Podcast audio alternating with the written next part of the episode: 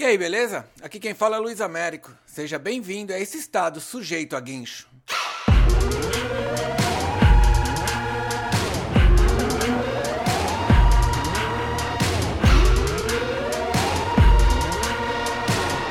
No episódio de hoje vamos saber quem foi o Borba Gato.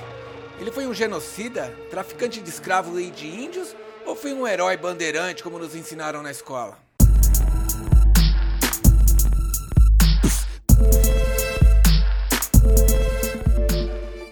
Presente aqui na Terra né, nesses últimos, nessa última semana deve ter se ligado na repercussão que teve a morte do George Floyd, o homem negro que foi assassinado por sufocamento lá em Minneapolis, nos Estados Unidos, né? Ah, daí por conta disso rolou vários atos de manifestações contra racismo, isso espalhado pelo mundo todo. Daí exatamente no dia 7 de junho agora de 2020, manifestantes participaram de um ato racista na cidade de Bristol, no sul da Inglaterra, onde derrubaram a estátua do traficante de escravos Edward Coston. É, e depois jogaram a, a, estátua dentro do rio que tinha ali na cidade ainda. Mas quem que foi esse cara? Então, uh, Edward Coston, ele era um traficante de escravos. Ele ficou muito rico no final do século 17. Dizem que ele tenha transportado 84 mil pessoas, entre homens, mulheres e crianças, tudo como escravo. Ele colava lá na África e saía arrastando todo mundo. Com certeza você já deve ter ouvido falar, já estudou isso sobre como que era a captura é, dos africanos, né, para ser levado como escravos para os Estados Unidos, Brasil, né? Se você não souber disso, pô, procura saber aí, vai ler alguma história.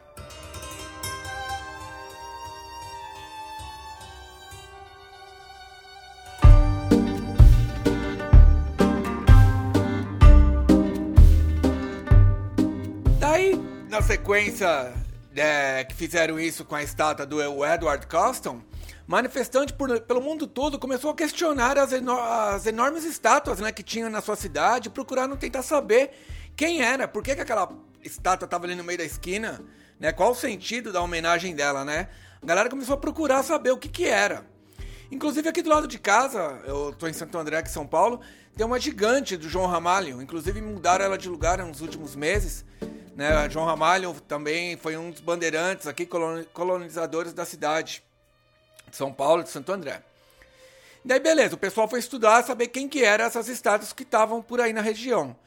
Daí também uma galera da cidade de São Paulo, na, no estado de Minnesota, derrubou um monumento que tinha lá do Cristóvão Colombo. Para quem não está ligado, Cristóvão Colombo foi o que descobriu os Estados Unidos.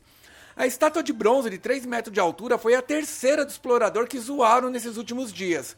Teve também um monumento erguido em Richmond, no estado de Virgínia, em que uma estátua bem antiga, de 1927, ela foi também destruída e jogada para dentro de um lago. E no outro dia, logo pela manhã, assim, na cidade, em Boston, perto de Nova York, né, eu acho, uh, sacaram a cabeça, cara, do Cristóvão Colombo, cara, decapitaram o bicho, racharam ela no meio, também ferraram com a estátua toda.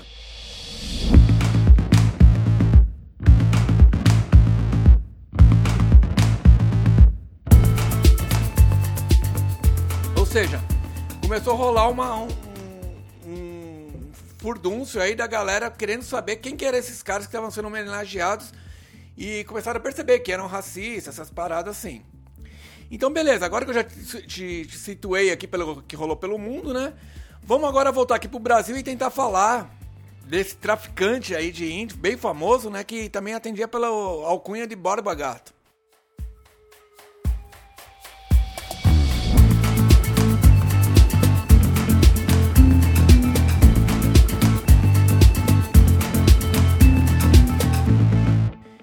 Meio disso tudo, cara, nas redes sociais, o, o Borba Gato começou a ser nome, começou a ser trend topics, né, cara? No Google Trends tá lá direto, Borba Gato, quem é, qual a sua história, tal, tal, tal, né? E, e o pessoal na internet defende que tem que derrubar essas estátuas porque são pessoas que são racistas, são colonizadores assassinos e tido como heróis, que na verdade é a verdade, né? Pra quem não sabe, cara, a estátua do Borba Gato fica ali no bairro de Santo Amaro, acho que é a cidade de Santo Amaro, na estação de trem de Santo Amaro, em São Paulo. Quem é aqui de São Paulo já deve ter visto essa estátua. Ela fica bem na Avenida Santo Amaro. Ela deve ter uns 13 metros de altura. Ela é toda feita em pastilha, um azulejinho português.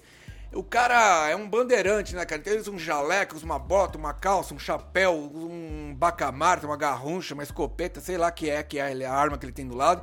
Mas isso é tudo meio que história, né, cara? Porque, na verdade, esses bandeirantes, eles viviam entre os índios, que eles escravizavam para colonizar outras regiões para a procura de pedras preciosas, ouro, essas coisas. Então eles andavam tudo maltrapilho, sem tomar banho, tudo zoado. Aprenderam com os índios a fazer cabana, é, com as folhagens, a aprender a comer os insetos e as folhas e as frutas que tinham pelo caminho. Eles eram altamente andarilhos, né? Andavam centenas e centenas de quilômetros. O próprio João Ramalho, que eu falei ali no começo, que é aqui da cidade de Santo André, dizem que ele percorria 90 quilômetros por dia. Ele fazia todo esse lance aqui da. A gente está em Santo André, São Bernardo, que já é quase descendo para a serra, né? Ele fazia esse caminho da Serra de Santos, cara, subia e descia, aí, ó, voando. Ele foi casado com a Cabartira, né? Que inclusive deu nome a um hospital aqui da cidade e tal. Mas isso aí é uma outra história. Voltando aqui para o Borba Gato. Ah, daí que aconteceu? A galera começou um furdúncio na internet falando: Meu, vamos pegar essas, esses caras genocidas, esses caras racistas estão sendo homenageados e vamos pôr pra baixo essas, essas, essas estátuas, cara. Daí, inclusive, a subprefeitura de Santo Amaro mandou instalar até uma, umas grades né, em torno do, do monumento e ela passou a ficar sendo vigiada por um carro da Guarda Civil Metropolitana por 24 horas, estacionada ali no redor, com medo que alguém viesse zoar o tal do Borba Gato, né, cara?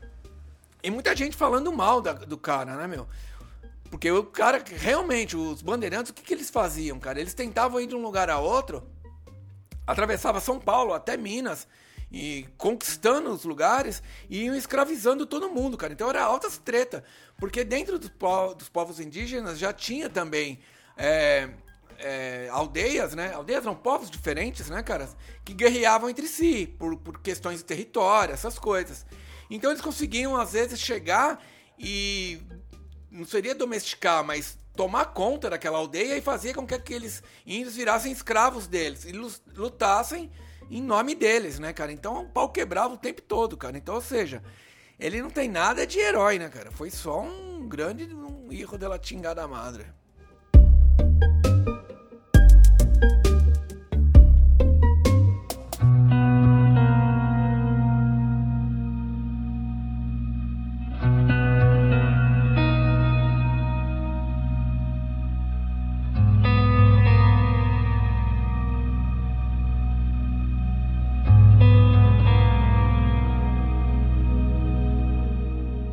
Aqui, né, aqui pelas redes sociais andei vendo, cara, que o pessoal falou, eu prefiro um gato chamado Bórbaro que um assassino de índio chamado Borba Gato.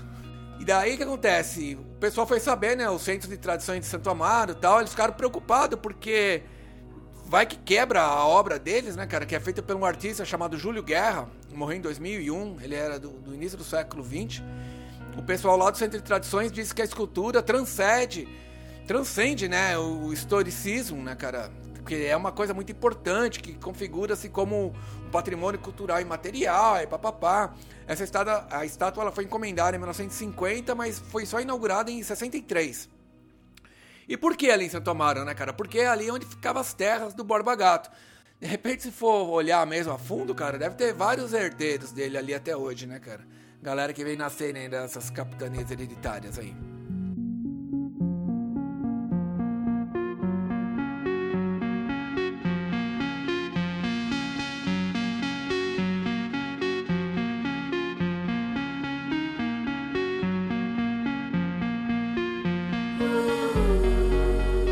Borba Gato, então, tido como um herói nacional, como todo bandeirante expedicionário, caçava índios para escravizar, fugia com as aldeias inteiras, destruía tudo, e os seus habitantes eram dispersados para sempre, cara.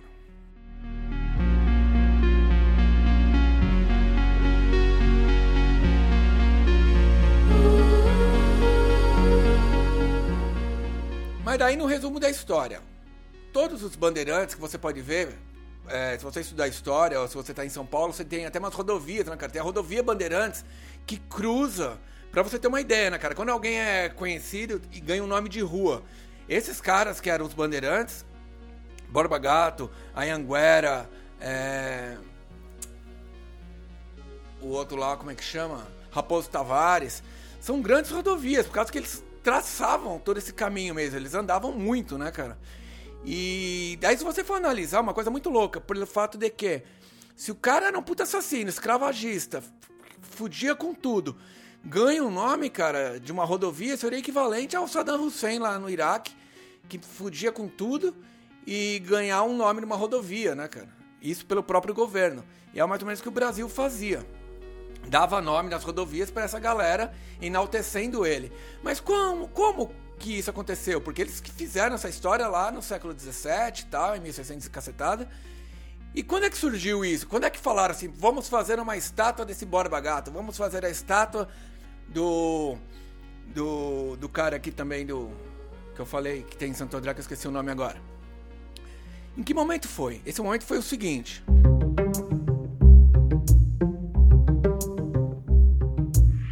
Passado isso tudo, né, cara? Essa, essa parada de tudo que rolou, chegou no século XX, né, cara? 1900 e, e tá lá lá.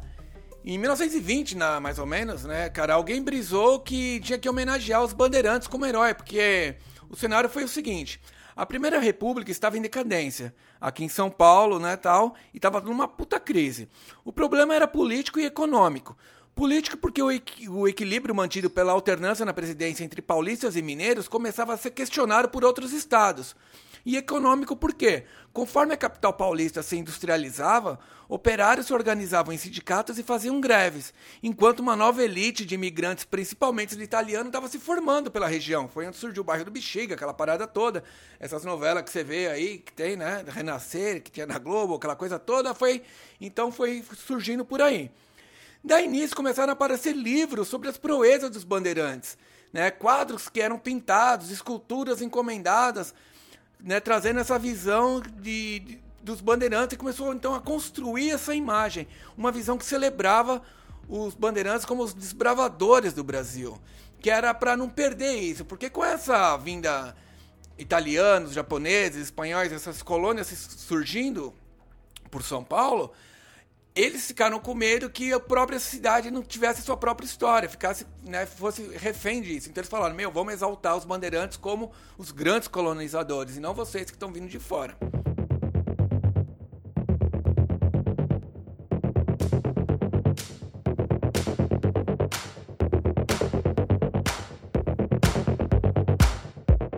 Agora vamos ter essa conclusão. Derrubar essas estátuas parece que não combina muito né, com esse lance de tolerância e discriminação, que é o que a galera que está indo na rua foi buscar em torno disso com a indignação da morte do, do Floyd lá, né, cara, que estava desarmado e tal, e foi assassinado por um policial branco lá, malucão. Daí que acontece?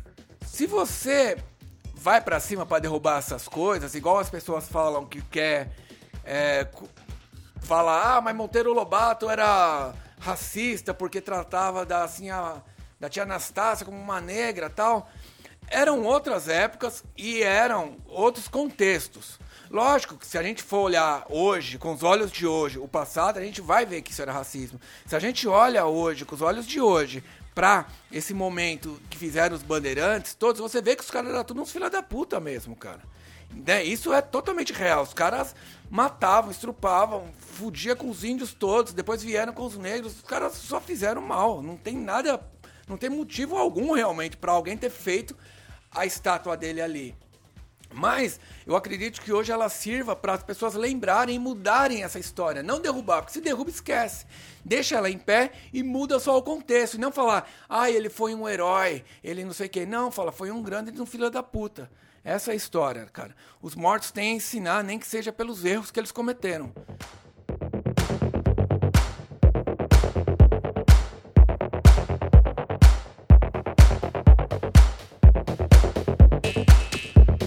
Valeu para quem chegou até aqui. Chegamos a mais um final de um podcast sujeito a guincho. Semana que vem, se estivermos vivos, estaremos novamente por aqui. E agora você pode procurar, divulga aí a gente, dá para compartilhar pelo Spotify. Se você procurar, você acha pelo Google também, no iTunes. E tem o Instagram aí, Luiz Américo SK8. Dá pra seguir. Vamos pôr pra frente aí. Esse aqui é um podcast que trata sobre amenidades, atualidades, uma discussão que rolou na semana e algumas coisas que eu tiver afim. Beleza? É nóis.